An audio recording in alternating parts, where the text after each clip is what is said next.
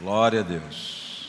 Que alegria podemos estar juntos para celebrar o Senhor, para adorá-lo na beleza da sua santidade, para buscar o renovo para a nossa jornada de vida. Nós estamos, meus amados, ou somos uma geração privilegiada. Aleluia. Porque nós temos recebido uma oportunidade de conhecer as promessas de Deus e vê-las se cumprir como nenhuma outra geração já viu. As promessas do Senhor estão sendo derramadas sobre a sua igreja. E nós somos privilegiados porque se aproxima a volta de nosso Senhor Jesus Cristo. Aleluia! Jesus está voltando e nós, como noiva, precisamos estar preparados. Precisamos estar preparada para o nosso encontro com o noivo. Quero declarar isso na sua vida. Você manterá a sua candeia acesa, você mandará a sua vasilha cheia de óleo, e você aguardará com expectativa a volta de nosso Senhor Jesus Cristo. Amém? Maranata, ora vem, Senhor Jesus. Os tempos, as estações mostram espiritualmente que nós estamos vivendo o começo dos últimos dias. A primavera está chegando, Jesus está voltando. E eu quero conversar com você hoje à noite sobre uma corrida sobrenatural. Mas antes de continuarmos, eu quero orar junto com você. Amém? Aí onde você está, concentre-se, leve o seu coração a receber algo de Deus nessa, nessa tarde. Algo especial. Você que está aí em sua casa, tranquilize cesse a movimentação. Deus nos preparou algo especial nessa tarde para nos levar a um novo nível espiritual. Papai querido, no nome poderoso de Jesus. Obrigado, Senhor, por cada um dos teus filhos e filhas que estão nessa tarde neste lugar. Obrigado, Senhor, por aqueles que nos assistem pela internet. Pelo privilégio de podermos juntos aqui e lá unir a nossa fé em torno de um único nome, de um único Senhor, de um só Salvador, Jesus Cristo de Nazaré. Obrigado porque essa, essa tarde o Senhor tem algo especial para o nosso coração. O Senhor nos criou para crescermos. O Senhor nos criou para algo maior do que nossos olhos podem ver. E eu quero declarar a nossa fé renovada nessa tarde. Algo extraordinário começa a ser liberado em nossa vida, pelo sopro do Teu Espírito, pela direção do Teu Espírito, em nome de Jesus. Amém. Glória a Deus. Aleluia. Como eu disse nessa oração, nós fomos criados para crescer. Desde a criação, desde o momento do sopro inicial, Deus nos criou com um propósito para crescer: crescer, multiplicar e encher a terra. Nós fomos criados com esse propósito. Se não há crescimento, a vida pede a graça. Se não há crescimento, perde-se a razão. E há muitos de nós que estão assim vivos, mas já desistiram de viver estão só sobrevivendo. Comem, bebem, dormem, para amanhã fazer tudo de novo, do mesmo jeito. Desistiram de algo maior, de um sonho maior, não estão mais ouvindo o rugido do leão. Uma monotonia uma letargia tomou conta. Mas sabe, tanto no Antigo Testamento como no Novo Testamento, há dois momentos importantes onde Deus realiza algo extraordinário. No Éden, Deus soprou o fôlego de vida e disse: crescei. No Novo Testamento, Jesus sopra o Espírito Santo e diz: ide, crescer e avançar. E é nesse tempo, é nesse momento que nós precisamos acreditar na vida restaurada que temos em Cristo Jesus. Não sei quais são as tormentas, as dificuldades, o Jordão que você precisa atravessar. Mas eu tenho uma convicção muito forte em meu coração: que pelo poder do Espírito Santo, hoje, muitos de nós vão atravessar o Jordão e vão avançar nas promessas de Deus na sua vida.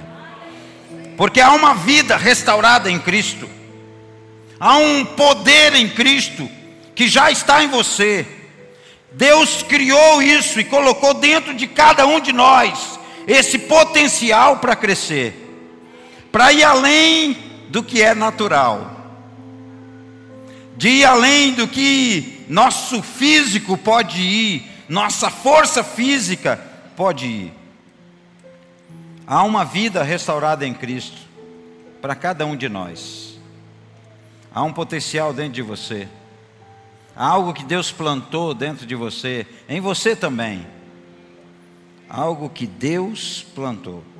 O apóstolo Paulo, escrevendo 2 Coríntios capítulo 4, versículo 8 e 9, ele fala das lutas, das dificuldades, mas ele reconhece que o poder só vem de Deus. Ele diz assim: de todos os lados somos pressionados. Já se sentiu assim? Pressionado de todo jeito, mas não desanimados. Ficamos perplexos, mas não desesperados. Versículo 9: Somos perseguidos, mas não abandonados abatidos, mas não destruídos. O apóstolo Paulo fala dessas lutas, desse, dessa dificuldade, dessas tremores, temores por fora, tremores por dentro. Mas mais dizem tudo isso, não somos destruídos. Em tudo isso se manifesta uma vida restaurada de Cristo em nós. Às vezes ficamos desesperados, perplexos, nos sentimos perseguidos, mas podemos lembrar: Jesus está conosco. Essa vida restaurada, olha o que Paulo diz no versículo 16, do mesmo, do mesmo texto.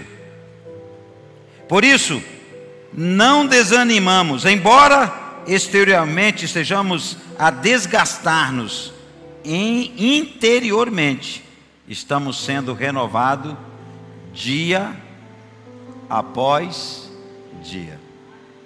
Sabe, aqueles que esperam no Senhor, sabe, aqueles que vão à fonte, sabe, aqueles que têm um encontro com Ele, aqueles que buscam nele, a cada dia estão sendo renovados. Eu quero declarar para você: há uma vida restaurada em Cristo. E nós precisamos nos abraçar, nos apegar a isso. O escritor do livro de Hebreus, no capítulo 12, versículo 1 e 2, ele diz: Portanto, também nós, uma vez que estamos rodeados por uma tão grande nuvem de testemunhas, ele está falando dos homens e mulheres mencionados no capítulo 11, uma lista que diz: homens dos quais o mundo não era digno. Que, que lista, hein? que lista. Não sei você, mas eu quero, estou me esforçando para entrar nessa lista, viu, Rubens? Glória a Deus. Nós precisamos sair da mediocridade e avançar para um novo nível. Aleluia. Gente, às 18 horas, todo dia às 18 horas eu oro por minha família. Eu quero orar por sua família e pela minha. Amém? Fica em pé, você que está aqui, você que está em casa, fique à vontade. Mais do que nunca, nós precisamos proteger a nossa casa e a nossa família. Aleluia! Esse final de semana nós tivemos um seminário aqui para a paz, quinta e sexta-feira, tremendo. Saí daqui desafiado, fazer algo em relação à minha casa. Papai querido, no nome poderoso de Jesus, nós levantamos agora as nossas mãos por nossa casa, por nossa família, por nossos casamentos, por nossos filhos, pela nossa descendência. Nós declaramos as boas, as grandes, as maravilhosas promessas do Senhor sobre a nossa casa, sobre a nossa família. Aqui, aqueles que estão aqui presentes, a cada família que nos assiste, nós declaramos a bênção do Senhor, um tempo de refrigério, de harmonia, e eu repreendo toda confusão todo medo, toda intriga, toda seta do mal, sai da nossa casa, em nome de Jesus. Amém. Glória a Deus. Pode sentar. Aleluia. Marque uma hora para você orar por sua família. Põe seu celular para despertar todo dia naquele horário. Não sei se um minuto, dois minutos, quinze, uma hora, o tanto que der, mas ore por sua casa, ore por sua família. Amém? Continuando aí em Hebreus capítulo 1, capítulo 12, versículo 1. Essa tão grande nuvem, homens e mulheres dos quais o mundo não era digno.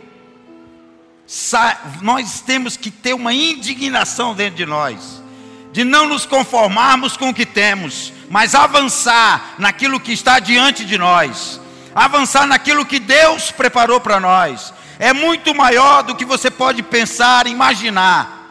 A Bíblia diz que o que os olhos não viram, ouvidos não ouviram, nem chegou ao coração do homem, são estas coisas que Deus tem preparado para você. Aleluia! Você nunca viu, você nunca ouviu. Eu quero esses mistérios para mim. Eu quero isso para mim. Não sei você, mas eu quero. E sabe, nós estamos tão acostumados com o raso que estamos me com medo do profundo.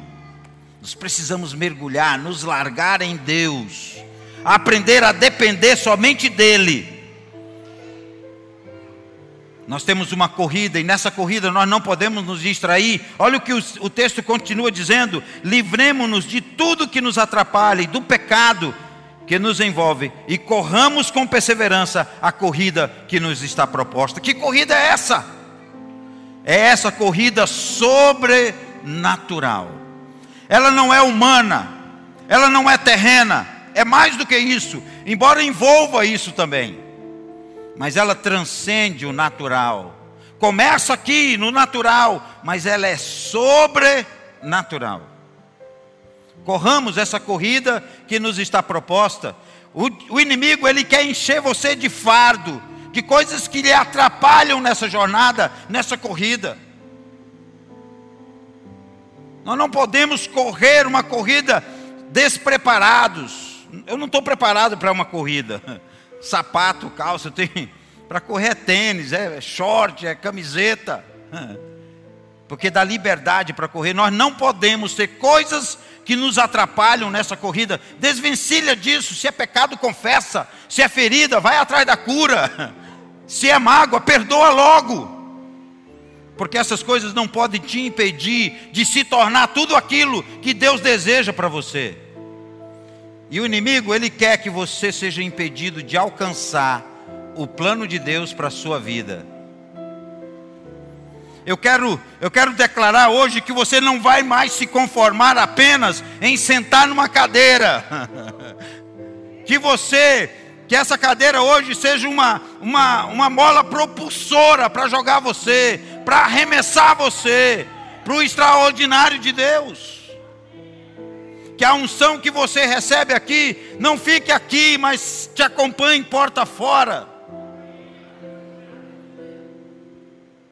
Deus tem algo maior do que você pode imaginar. No versículo 2, Hebreus, ele diz assim: tendo os olhos fixos no Autor e Consumador da nossa fé. Esse olhar fixo em Jesus, que nós não vamos nos distrair. Sabe quem se distrai perde o foco, perde o alvo, perde o rumo. Eu posso me lembrar de uma das de uma das reportagens que eu assisti sobre Olimpíadas, e o, e o competidor, o, o corredor, estava ganhando a corrida, mas ele, ele olha para trás para ver onde estavam os seus opositores. E quando ele olha para trás, ele perde o equilíbrio, tropeça e cai. E os seus opositores passam ele. Eu posso me lembrar do apóstolo Pedro que parou de olhar para Jesus e porque olhou para as águas, para as ondas, naufragou. Eu estou desafiando você a que você mantenha o seu olhar fixo em Jesus, o autor e consumador da sua fé. Que você não se distraia, Satanás está jogando distrações para nós. Rejeite-as. Mantenha o foco no autor e consumador da sua fé, porque a vida, meus amados, é uma corrida. E toda corrida implica em esforço iniciativa e disposição. Você precisa estar envolvido nesse esforço, porque tudo que se quer conquistar implica numa iniciativa. Comece. Estava falando no primeiro culto hoje pela manhã, como eu fui desafiado no encontro de ativação ministerial. E Deus me confrontou com muitas coisas. Eu estava ali para ensinar, mas acabei foi aprendendo. Louvado seja Deus. Que Deus nos permita sempre aprender mais e crescer mais uns com os outros. E uma das coisas que o Espírito Santo me, me cobrou foi que eu precisava cuidar de, melhor de mim mesmo, minha saúde. E eu comecei pelos dentes. Essa semana eu comecei a fazer os tratamentos de dentes. a Vanessa aqui. Não sei por onde você vai começar, não sei o que você precisa fazer. Mas eu espero que hoje você saia daqui com decisões, com compromisso, com, com algo iniciado e ativado no seu espírito. Que não fique só, ah, como eu preciso disso. Não, eu vou começar agora.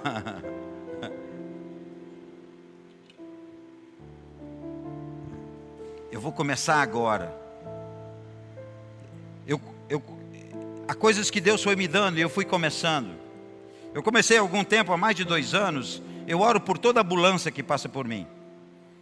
Estou sentado ali, as ambulâncias estão passando, aqui passa muitas, né? Que é a rua da, do Socorrão. De vez em quando você vai ver eu com a mão levantada, é porque passou uma, uma ambulância, eu estou abençoando. Recentemente fiquei descobrindo que um dos menores índices nos últimos três anos de morte em UTIs é aqui Imperatriz. o poder da oração o poder da intercessão. Por quê? Porque eu tenho algo especial? Não, porque eu tenho alguém que é especial. Não é porque eu seja, mas eu tenho quem é. Não sei o que é que Deus vai iniciar na sua vida, mas algo precisa mudar. Chegou um tempo de uns crentes inconformados. que não se acomodam mais, que estão imbuídos desse sentimento de conquista em Deus, porque Deus colocou esse potencial em você. O diabo está sufocando, mas ele já perdeu, ele já foi derrotado. Para crescer, fisicamente, nós precisamos nos alimentar bem, nós precisamos zelar da nossa saúde, nós precisamos beber. Para correr bem fisicamente, precisamos de algo para impedir as fraquezas, espiritualmente do mesmo jeito. Para correr bem a corrida que nos está proposta, para crescer, para progredir, para multiplicar, nós já temos um dom que Deus nos deu, o resto Preste atenção, é, é nossa parte, é nossa responsabilidade. Você precisa tomar uma iniciativa hoje. Você precisa alterar hoje algo. Sabe, eu já estou alguns dias, Deus me cobrando para que eu, todos os dias, dobre o joelho pelo menos três vezes por dia. Não sei, Deus quer nos levar a um quebrantamento, irmãos. Preste atenção nisso. Deus quer levar a igreja dele a um quebrantamento. Sabe, Deus não resiste a um coração quebrantado e contrito, não resiste. Deus resiste ao soberbo. Deus resiste ao orgulhoso. E sabe, sabe de uma coisa que eu tenho medo? É de Deus me resistir, porque se o diabo me resistir, não é nada. Se o mundo me resistir, não é nada. Agora, se Deus me resistir, quem me socorrerá? Quem é que vai? Para quem eu vou clamar? Nós precisamos de quebrantamento nesses dias. Nós precisamos mudar o foco. Nós temos que assumir nossa responsabilidade nessa corrida. O profeta Jeremias, no capítulo 12, ele estava vivendo um momento de crise na vida dele. Já passou por crise? Eu, a última foi há 15 dias atrás, minha. Sim, nós passamos por crises. O problema não é a crise. O problema é o que acontece depois dela. Assim como o problema não é o pecado, mas o que você faz depois que peca. Se você se arrepende, confessa, restitui, paga o preço, anda em arrependimento, Deus altera. Deus restaura. E Deus não restaura ninguém para colocar como peça de museu, só para os outros verem que foi restaurado. Não. Quando Deus restaura alguém, Ele põe para ser usado de novo, com mais intensidade do que antes. Se era bom, agora ficou melhor. Se ia uma milha, agora vai duas. Deus está lhe restaurando porque Ele quer lhe usar de uma maneira nova e extraordinária. Deus não está lhe trazendo para esse tempo só para você ouvir um jargão, porque não estou interessado em jargão, estou interessado no que o Espírito Santo tem para fazer na nossa vida, na sua vida. Nós precisamos dessa corrida sobrenatural. Nós precisamos entender e discerni-la. Sabe, Jeremias estava vivendo um momento de crise, a prosperidade do ímpio, do, do homem sanguinário, do homem ruim, incomodou o coração de Jeremias, como incomodou o, o, o salmista Asaf, como incomodou Abacuque, que disse: Senhor, até quando nós vamos ficar aqui clamando e o Senhor não responde? Sabe quando você vê os outros avançando e você não avança? Até quando? Ele viveu um momento de crise pessoal. E toda crise, meu amado, é um momento, é uma, é uma, é, é uma situação que a tendência é o cansaço chegar. Comigo é assim: vem o cansaço, vem o sentimento de que parece que meus esforços não valem a pena. Eu estou falando do meu testemunho pessoal quando eu estou em crise. Sei você, talvez você vai se identificar com essas coisas. Vem um cansaço, vem uma, um sentimento de que meus esforços não valem a pena. Vem uma frustração no momento de crise. Parece que eu estou correndo a pé contra quem corre a cavalo. Parece que eu estou lutando sem armas. Correr a pé é o natural. E aí, no, no versículo 5, no momento da sua crise, Deus responde a Jeremias. Jeremias questiona, murmura, lamenta. E ele era bom em lamentar. Até escreveu as lamentações de Jeremias. Quero declarar uma coisa para a sua vida. Eu aprendi alguns anos atrás com o pastor Nonato: pare de murmurar e dê glória a Deus. Quando ele me deu esse desafio, acho que já faz para mais de sete anos. Não, sete anos eu estou aqui. Uns nove anos ele me deu esse desafio atrás. Eu decidi que eu, vou, que eu ia ficar três dias sem murmurar e sem reclamar. Aí eu peguei meu celular, botei 72 horas e dei o cronômetro res, retrocedendo, né? Aí toda vez que eu murmurava, eu voltava para 72 horas, que eu queria ficar três dias. Jamais eu fiquei quatro meses para conseguir ficar três dias sem murmurar. Uma vez, estava faltando poucas horas para mim terminar, o cara me fechou no trânsito. Eu meti a mão na buzina. A buzina não era outra coisa. Era uma, uma murmuração.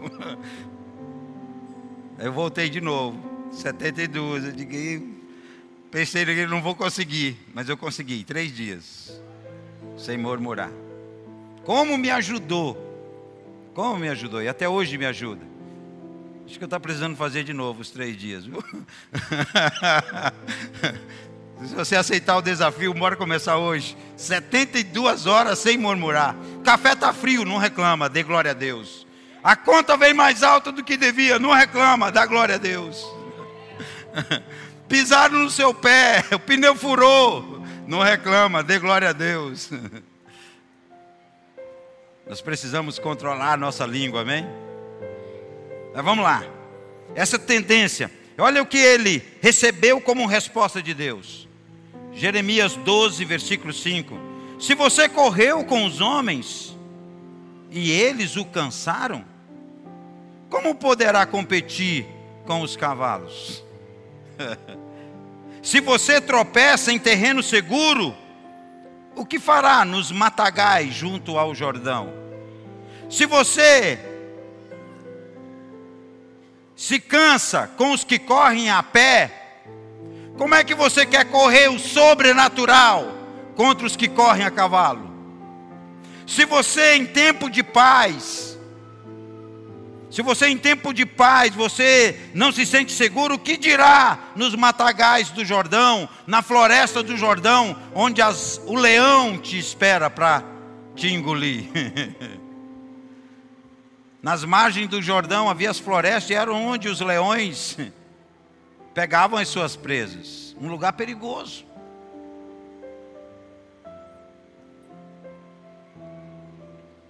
Muitos desistem porque não se acham capazes. Eu quero dizer uma coisa para você, preste atenção nessa frase. Ele, nosso Deus não se move pela nossa lamentação, mas pela nossa fé. Amém? Deus não se move por nossa lamentação, mas se move por nossa fé. Troque, substitua a tua lamentação por um ato de fé, por uma declaração de fé, por uma palavra criativa. Porque eu criei, o Senhor fez. Tome, tome uma atitude que vai alterar o seu destino, o seu futuro. Correr a pé é natural, é viver o padrão da média, é ser medíocre. Correr a pé é fazer o mínimo e mesmo assim se cansar. É fazer o mínimo e querer mais. Muitos estão fazendo o mínimo, estão se cansando rápido. Como eu disse, alguns de nós só estão molhando os, os pés e estão. É refrescante molhar os pés. Mas eu não quero molhar os pés. Eu quero mergulhar todo. Amém? Não quero apenas o, o raso. Eu quero o profundo. Eu, eu, eu quero, em nome de Jesus, essa indignação. Que veio um abacuque, até quando, Senhor? Como é isso? Muda! que venha sobre nós, que não nos conformemos com a mediocridade, que sejamos cristã, cristãos acima da média, que corram o sobrenatural. Alguns correm apenas para se manter, outros para alcançar um prêmio, uma recompensa, uma coroa humana, terrena. Não, nós devemos correr como quem tem algo maior e mais importante a alcançar. Aí não me importa as circunstâncias. Sabe? Você não pode se dirigir pelas circunstâncias. Você tem algo maior sobrenatural para alcançar.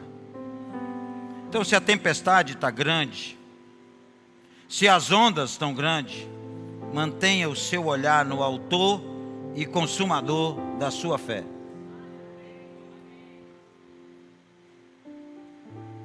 Eu me impressiono porque quando Pedro olhou as circunstâncias, olhou a onda, ele naufragou. Jesus e, e clama por socorro, por Jesus. Jesus vem, segura ele na mão, tira ele, volta ele para o nível que ele deveria estar.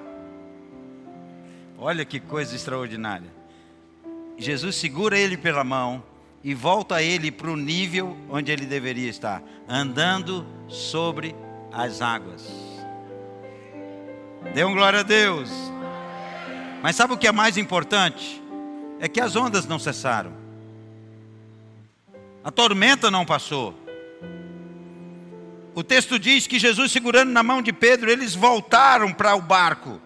E as ondas vinham. A Bíblia diz e deixa bem claro que quando eles colocam os pés dentro do barco, só então as águas se acalmam. Sabe? Só quem corre o sobrenatural aprende a andar sobre as águas. Só quem busca esse sobrenatural vai aprender a andar sobre as águas. Jesus está treinando uma geração de homens e mulheres, essa juventude, esses adolescentes, para eles andarem sobre as águas, coisa que a minha geração não fez, eles farão. Ah, como eu gostaria.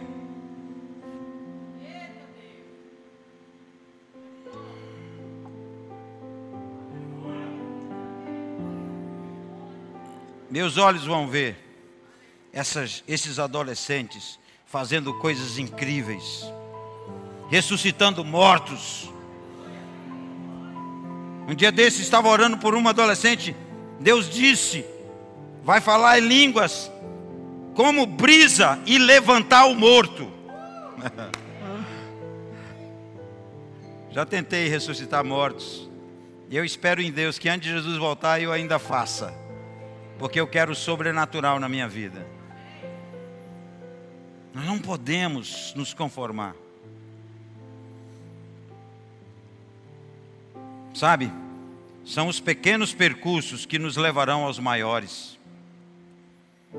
Ninguém começa a correr uma maratona de 40 quilômetros de uma vez. Ele vai aumentando o seu percurso.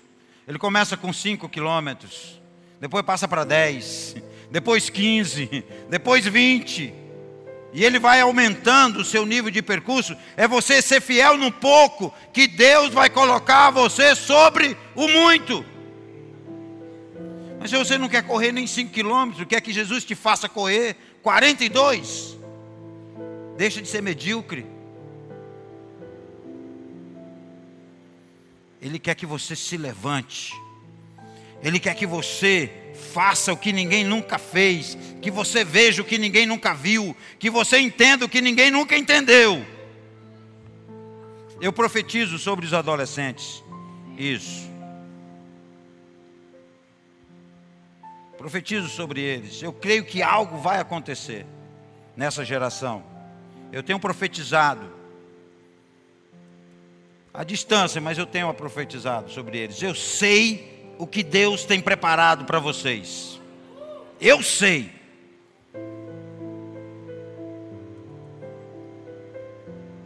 E no nome de Jesus, nós vamos nos surpreender. Os pequenos percursos nos levarão aos maiores. Foi assim com Davi. Davi não começou matando gigante. Ele primeiro cuidava da ovelha, depois matou o urso, depois matou o leão e por fim venceu o gigante. é um treinamento de pequenos percursos que levou ele a um grande, ao sobrenatural. Davi foi um homem que experimentou o sobrenatural de Deus. Homens que estavam sob o seu comando venciam batalhões.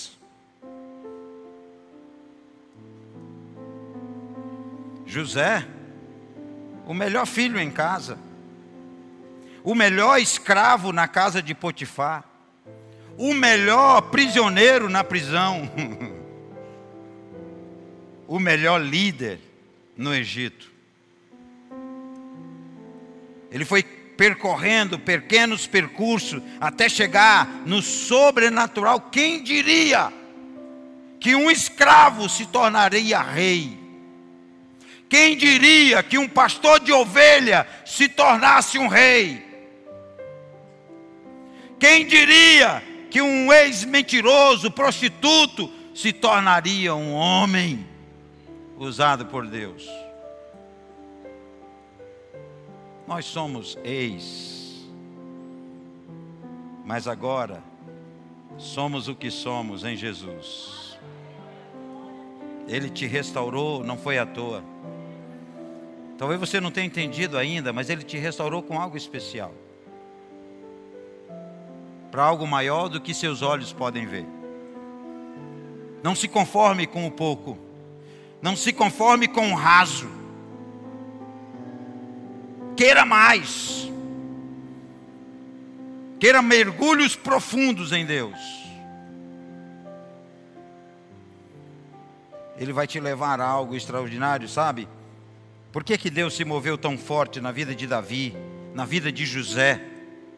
Eu vou lhe dizer uma das coisas, um dos segredos de José e de Davi foi que eles não murmuravam, eles davam glória a Deus.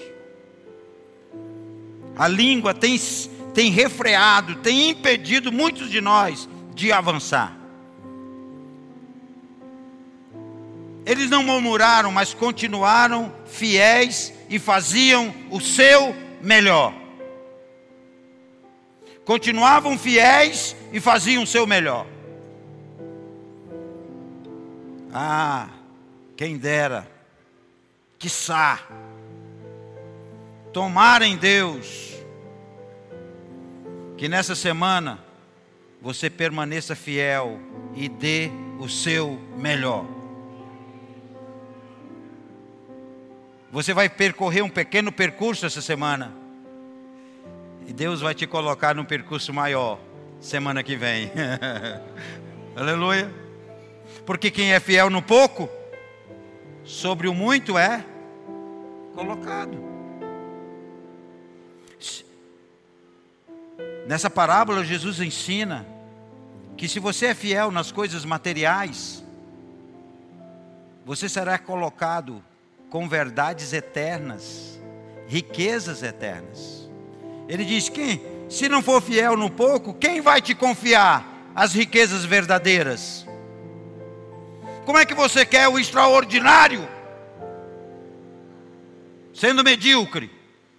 Não, nós temos que sair disso. Sabe, Deus me deu uma espada, um arco e uma flecha. Não foi à toa que Ele me deu essas ferramentas. Não foi apenas para ficar bonito. Não. Sabe, nossa beleza não está em nós. Na verdade, nem nele havia formosura. Os homens o desprezaram. A nossa beleza não está no externo. Nossa beleza está naquilo que temos dentro de nós.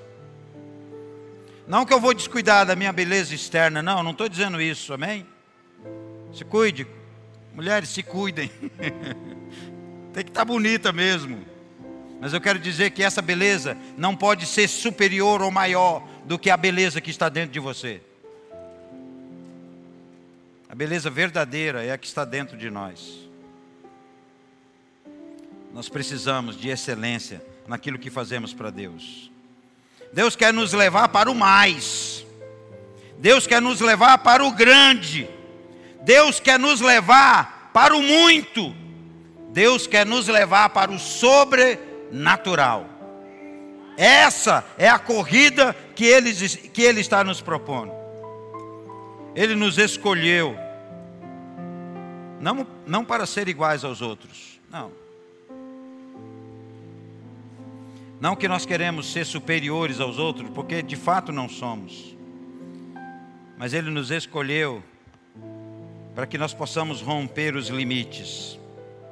Ele nos escolheu para fazer a diferença.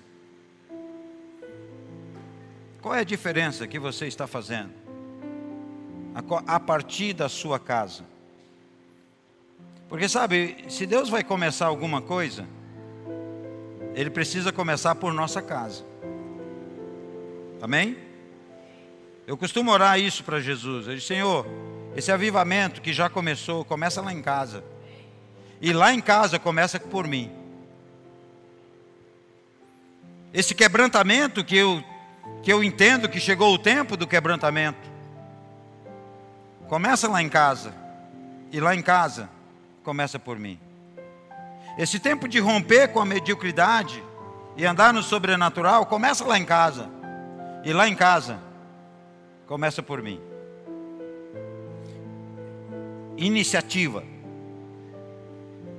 esforço, disposição é o que precisamos para essa corrida sobrenatural. Diga comigo: iniciativa,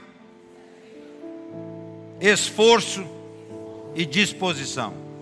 Nós precisamos disso. Sabe, se você puder, escreve isso.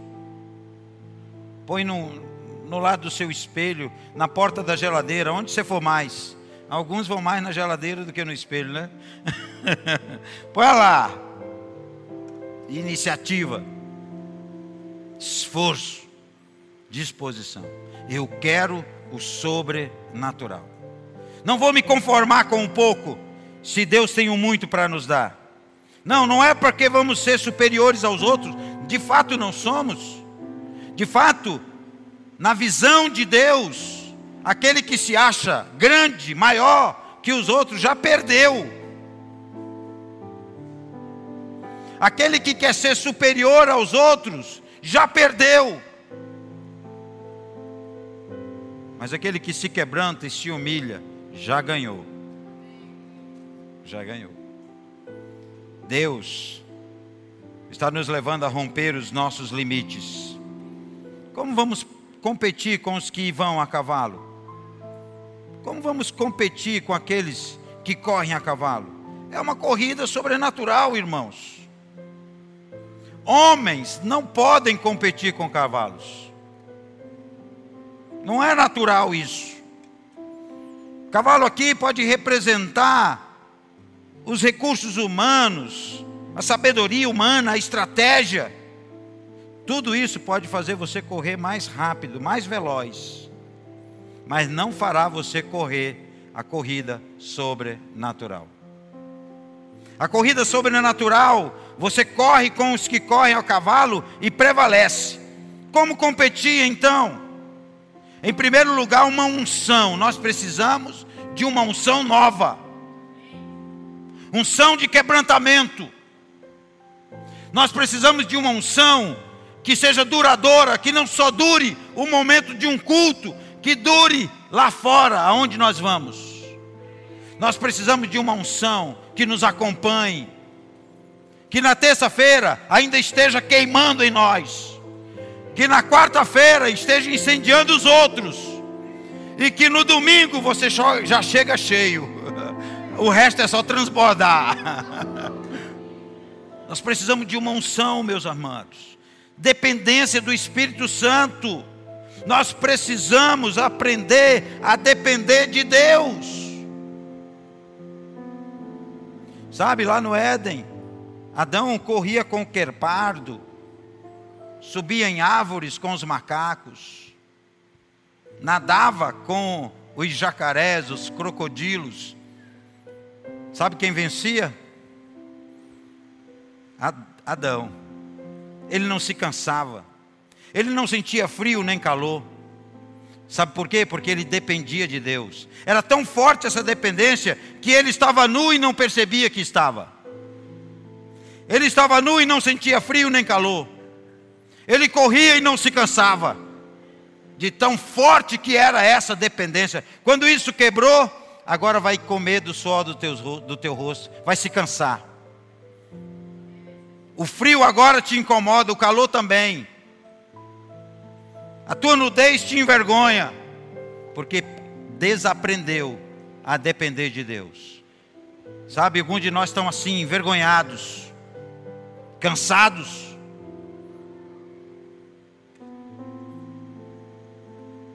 Porque desaprenderam a confiar em Deus. Volta para o jardim, volta para o secreto. Nós precisamos aprender a depender de Deus. É preciso ser fiel no natural antes que possamos ser e entrar no sobrenatural. Olha o que o apóstolo Paulo diz em 1 Coríntios, capítulo 15, versículo 46.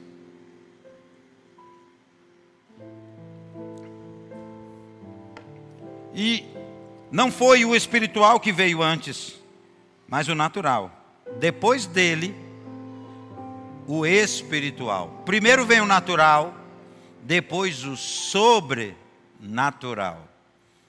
Nós precisamos começar algo em nós que seja visível. Seu vocabulário não mudou? Seu comportamento não mudou? E você quer o sobrenatural? Primeiro o natural, depois o sobrenatural. Está me entendendo? Você está me entendendo? Precisamos dessa mudança. Ela tem que ser logo, urgente. Se temos essa unção, prevalecemos. Olha, a unção que estava sobre Elias lá em 1 Coríntios, 1 Reis 18, 46. 1 Reis 18, 46. O poder do Senhor veio sobre Elias. Aqui, quando já terminou aquele tempo de seca em Israel. E agora, Elias profetizou que ia chover. E ele manda o, o moço dele dar uma olhada. Olha ali, vê se já tem alguma nuvem. Ele volta, não, ainda não tem. Continua orando. Vai lá, dá uma olhada. Ele volta e diz: Olha, tem uma nuvem, mas é muito pequena, do tamanho da mão de um homem. Isso basta. Pode chamar Acabe. Acabe, olha, você corre, você pega seus cavalos, você corre até Jezreel, porque vai chover e você vai ser impedido de chegar lá por causa do que vai transbordar de Deus. E Acabe prepara, aparelha sua carruagem, seus cavalos, puro sangue. Cavalo do rei, não era do soldado, era o melhor. E ele arrocha 42 quilômetros de distância. Elias não, não fica para trás. Elias começa a correr. Com o que corre a cavalo. E ele chega primeiro. e ele não chega lá assim. não. Ele chegou lá e ainda diz: E aí, Acabe? não chega não. Você vai correr com os que correm a cavalo e vai prevalecer. Essa é a promessa de Deus. O avivamento traz sobre você uma unção que quebra paradigmas, que quebra as limitações humanas. Você vai além. O Senhor nos dá recursos, inteligência, sabedoria e estratégia, tudo isso é para ficar à nossa disposição, mas Ele quer que a gente vá além disso. O sobrenatural. Além disso, além dos dons, além dos seus talentos, além da sua capacidade, tem o sobrenatural de Deus, tem a unção de Deus, que vai fazer você prosperar. Você vai prosperar na sua vida familiar, você vai prosperar na sua vida pessoal, você vai prosperar na sua vida profissional, você vai prosperar no espiritual, você vai prosperar no ministério, você vai prosperar em tudo que você fizer. Porque sua confiança voltou. Os seus medos foram embora. E agora você recebe a autoridade de Deus para andar no sobrenatural.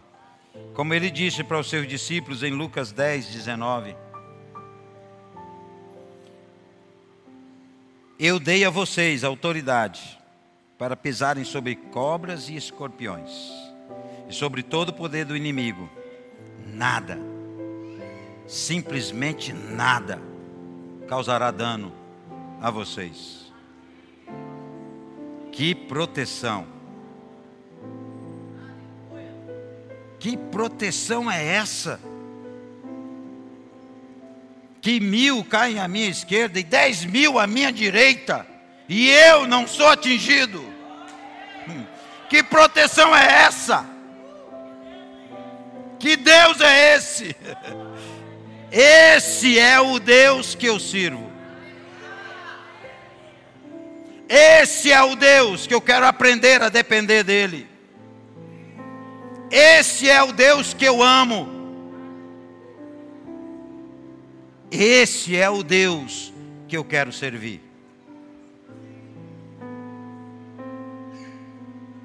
Se em tempo de paz você está com medo, o que dirá em tempo de guerra? Nós estamos nos preparando para um tempo de guerra. Por isso, no momento certo, Davi foi ungido, José recebeu o sonho, e você recebeu o Espírito Santo de Deus. Para correr essa corrida sobrenatural. Ele, Ele, somente Ele pode fazer isso por você. Aprenda a depender do Senhor. Para fechar, olha a vontade do Senhor em 1 Crônicas 18, 13. Depois, Davi colocou as guarnições militares em Edom, sujeitando todos os edomitas a Davi. O Senhor dava vitórias a Davi em todo lugar onde ele ia. Aleluia. Se eu for para a esquerda, se eu for para a direita, Deus me dá vitória. Se eu for para a esquerda, Deus me dá vitória. Se eu for para frente, Deus me dá vitória.